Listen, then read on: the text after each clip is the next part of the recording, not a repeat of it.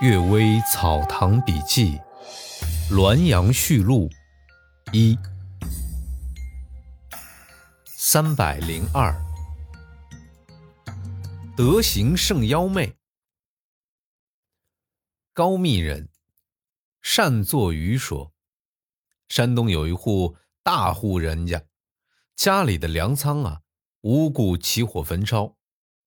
主人还以为是偶然之间留下的火种引起的。不久，这家里又屡屡发生奇怪的事变，全家乱作一团。一天呐，厅堂之上发出磕碰的声响，陈设在那儿的玩器全部破碎。主人向来性格刚劲，厉声斥问：“青天白日之下。”是什么妖媚敢来作祟？我将在神的面前诉你的罪。只听见屋梁之上高声答应说：“你喜欢射猎，杀了我许多子孙，我对你恨之入骨。到你家等候机会已经八年了，你祖宗恩泽深厚，福运未尽。灶君门神禁止我不要乱动。”我无可奈何，现在你家兄弟外争，妻妾内讧，一家人各分朋党，简直像仇人一样。败落的迹象已经出现，恶气也已产生，诸神已不享用你的祭祀，邪鬼已窥视你的家门，所以我可以称心快意了呀！你却还处在糊涂之中啊！声音愤怒而洪亮。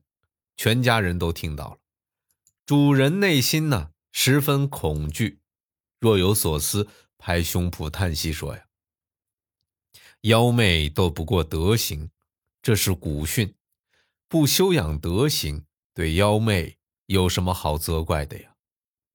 于是啊，就叫来弟弟及妻妾，说：“我们距祸害不远了，幸而还未到来。”如果我们能够放下以前的怨仇，每人赶走自己的私党，幡然改变自己的所作所为，还可以挽救今天的事情。从我做起，你们听从我，那是祖宗的威灵，子孙的福气。如果不听从我，我将隐居山林去了。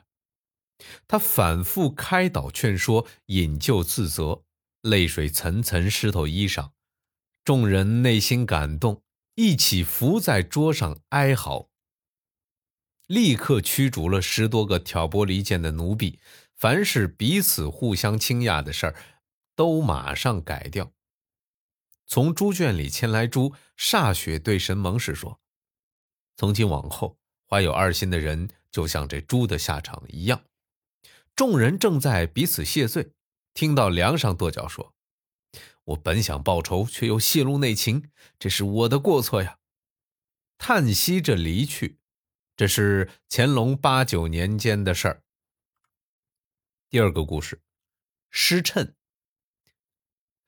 侍妾明干，粗略懂得文章的含义，也能用平常的语言作诗。一个夏天的夜晚，月光明亮，照着窗外盛开的夹竹桃，花影落在枕头上。他即兴写了一首花影诗：“绛桃映月树枝斜，影落窗纱透帐纱。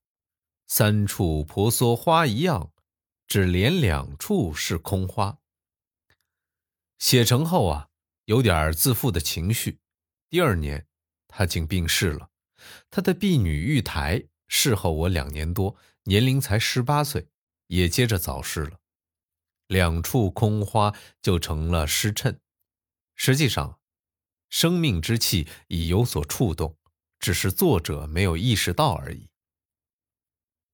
第三个故事，宽以待人。一位厨师跟随我已经有几年了，今年又随我护驾到滦阳，忽然无缘无故捆束行李离去，借住在附近的街巷之中。原来是以无人烹饪来要挟我，想居其来索取高价。同事呢，都为我抱不平，我也不能不因此气愤。不久啊，我忽然想起武强人刘景南任中书时，家中极其贫困。他的一个家奴啊，傲慢地请求离去，刘景南以诗送他：“饥寒破乳各谋生，送汝依依尚有情。留取他年相见地，临街唯叹两三声。”忠厚的性情溢于言表。我再三吟诵这首诗，觉得狭隘的怒气都消失了。《滦阳序录二》五人取货。一个管吏经过考核，取得经历的任职资格，将去省城依次等候补缺，但长久没有被委派出去，生活呢非常困难。有一位上司同情他，暂时让他担任典史。他一任职就作威作福，又以嚣张的气焰欺凌同事，因此被借口另一桩事撤销了职务。邵二云学士偶尔提起这事儿啊，连带说起他的家乡有一位士人，正在秉烛夜读，听到窗格之上有声音，仔细一看，窗纸撕开了一个小洞，有两只小手正在继续扒开它，那小手只有瓜子那样大小。不一会儿，有一个小人跳了进来，他身上穿着彩衣，脚上穿着红鞋，头上扎着双髻。眉目清秀如画，仅有两寸多高。拿起桌子上的笔，旋转舞蹈起来，在砚上跳来跳去，拖带墨汁。书卷呢，都被玷污。